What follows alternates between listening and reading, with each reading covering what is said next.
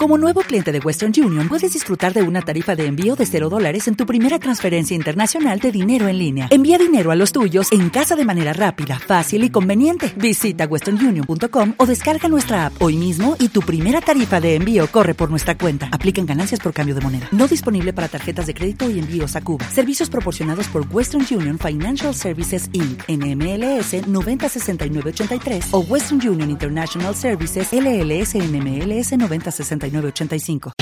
Guitarra de Jonathan Vidal del grupo Susi Los Cuatro en directo, ¿eh? Venga, pues, vamos para allá. Yo, te pongo, ¿eh? Vamos para allá. Esto es precioso, ¿eh? A mí desde siempre me ha gustado el deporte en general, Jordi. Siendo el tenis en particular mi favorito. Muchos pensarán que digo esto porque ahora el tenis está de moda con Rafa Nadal, ese que muerde los trofeos aunque a Keral no le guste.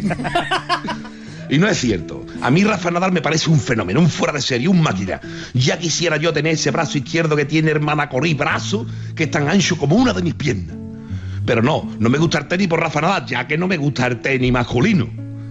Me gusta el tenis femenino, Jordi. Esa muchacha con esa farda tan corta que cada vez que se cancha se le ven las braguitas que dicen que son de tenista, pero al fin y al cabo son braguitas. Esa muchacha que cada vez que golpean la pelota dicen, ah, ah, ah. Y yo pienso, oh, oh, oh.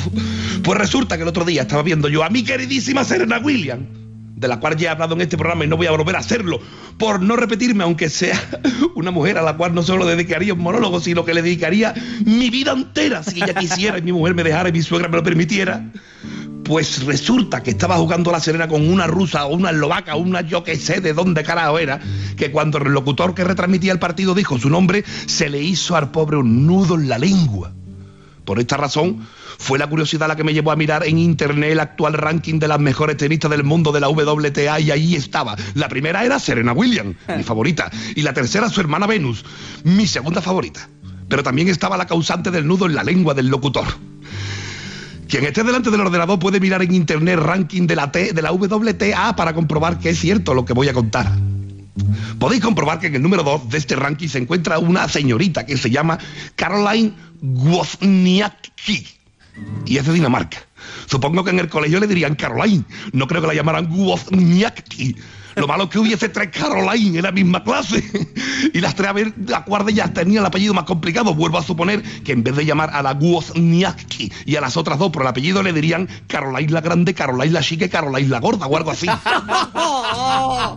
en el número cuatro se encuentra la turista rusa Vera Bonareva Claro, lo de esta señorita es más sencillo, ya que si la rusa Vera es Bonareva viviera en mi barrio, todo el mundo le diría la rusa. Lo malo es que vivo en Rusia, que allí todas son rusas, allí no hay más huevo que llamarle Vera es Bonareva. No voy a leer el nombre de todas las tenistas, primero por tiempo y segundo porque obviamente he seleccionado los nombres más complicados de pronunciar para nosotros los seres humanos de habla latina y habitantes del oeste de Europa. Por eso, del cuarto me he saltado el puesto hasta el número 9 del ranking, donde actualmente se encuentra la polaca, agárrate, Agnieszka Radwanska. Sinceramente, a lo mejor este nombre es tan popular en Polonia como aquí el de María. Pero yo no sabría si llamar a esta muchacha Agnieszka o decirle Radwanska. Supongo que le diría, Quilla, vente para acá, o Quilla, vete para allá. Madre mía, Agnieszka no solo difícil de pronunciar el nombre, es difícil de pronunciar incluso el diminutivo, la abreviatura. Agni. Se te queda la sensación de que se te va a romper frenillo en la boca. En el número 13 del ya mencionado ranking de las mejores tenistas del mundo se encuentra otra guapa muchacha de origen ruso llamada Svetlana Kuznetsova. Ustedes diréis que yo soy muy mijita y muy pejiguera, pero esta muchacha que se llama, esta muchacha se llama Svetlana Kuznetsova. También ha sido niña, seguro. Y al igual que a mí de pequeñito me llamaban Miguelito, o a mi hijo le dicen el Sevillita, o Artuñón, seguro que le decían Tuñoncito. A esta muchacha que se llama Svetlana Kuznetsova, de pequeñita yo que sé, la llamarían Svetlancita, o a lo mejor Kuznetsovita, para volverse loco. Al igual que para volverse loco es la tenista que está en el número 20, la señorita Anastasia Pavlyuchenkova. Anastasia Pavlyuchenkova. Ay, digo señorita porque supongo que con este nombre no le ha salido el novio, aunque sea guapa y tenista, Anastasia Pailushenkova. Mira que Anastasia es un nombre feo. ¿Cómo vas a ponerle de nombre a tu niña? Mira, le voy a poner Anastasia. Anastasia, por Dios, no le haga eso a la chiquilla. Mira que hay nombre bonito, pero Anastasia, si al fin y al cabo de mayo le van a decir Ana, ¿para qué le vas a llamar Anastasia? Suena eso a tranquilizante, a, a droga, a anestesia. Por eso, si es raro y feo el nombre de esta tenista, imaginaros cómo tiene que ser el apellido, que el nombre de Anastasia a su lado suena a poesía, suena hasta bonito, Anastasia Pavlyuchenkova. Pavlyuchenkova, parece que nunca se va a acabar, que te va a faltar el aire antes de llegar. Al final de la palabra. Pavlyuchenkova. Yo me imagino que ligarse a una muchacha de esta debe de ser muy difícil. Pues más difícil sería que si yo me la ligara, que mi padre y mi madre se aprendieran el nombre cuando se la presentara. Mira, papá, te presento a mi nueva novia. Es tenista y es rusa. Y se llama Anastasia Pavlyuchenkova. Pero si quieres puede llamar a Anastasia. Pues esta está en el número 20. No sé yo si contra más raro tienen el nombre, más malas son. Jugando al tenis, todo lo contrario. No están más arriba del ranking por lo complicado que tiene que ser pronunciar Anastasia Pavlyuchenkova.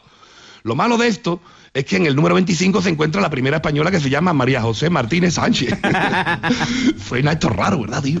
Claro, al lado, al lado de Anastasia Pavlyuchenkova, de ese Belena Kuznetsova, de Agnieszka Razwanska o de Vera Sonorelva o de Karlai Wozniacki, María José Martínez Sánchez suena raro. Esa seguro que es la rara de la reunión. Con ese nombre nos llegará muy lejos en el mundo del tenis. María José Martínez Sánchez. Si quiere comerse algo tendría que llamarse Marianova Joseinsky Martinsonokova Sánchez Lobeika. Eso como mínimo. Pero María José Martínez Sánchez como que no. Seguro que en Rusia, cada vez que escuchan o leen el nombre y el apellido de la española, se parten el culo diciendo Martínez, ja, ja, ja, ja.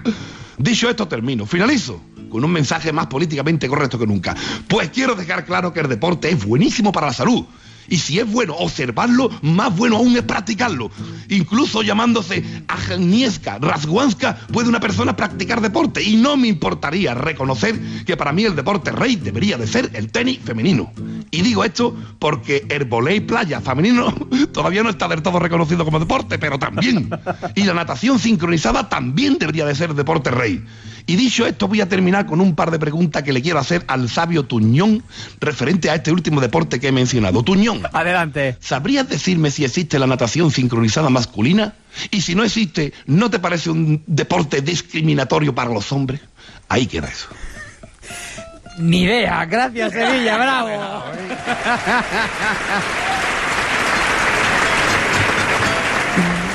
En fin, nos has dejado sin palabras. Yo no sabía que se podían tener nombres tan raros, y menos en el tenis. No, pero métete en el ranking, te aseguro que te Ya, lo he ya, dicho, ya. vamos. Y, hombre, lo habré pronunciado algo mal, pero no, pero no te vayas por la rama. ¿Existe la sincronizada masculina? Y además que están bastante... Dale más potencia a tu primavera con The Home Depot. Obtén una potencia similar a la de la gasolina para podar, recortar y soplar con el sistema OnePlus de 18 voltios de Ryobi desde solo 89 dólares. Potencia para podar un tercio de un acre con una carga. Potencia para recortar el césped que dura hasta dos horas. Y fuerza de soplado de 110 millas por hora. Todo con una batería intercambiable. Llévate el sistema inalámbrico OnePlus de 18 voltios de Ryobi. Solo en The Home Depot. Haces más. Logras más.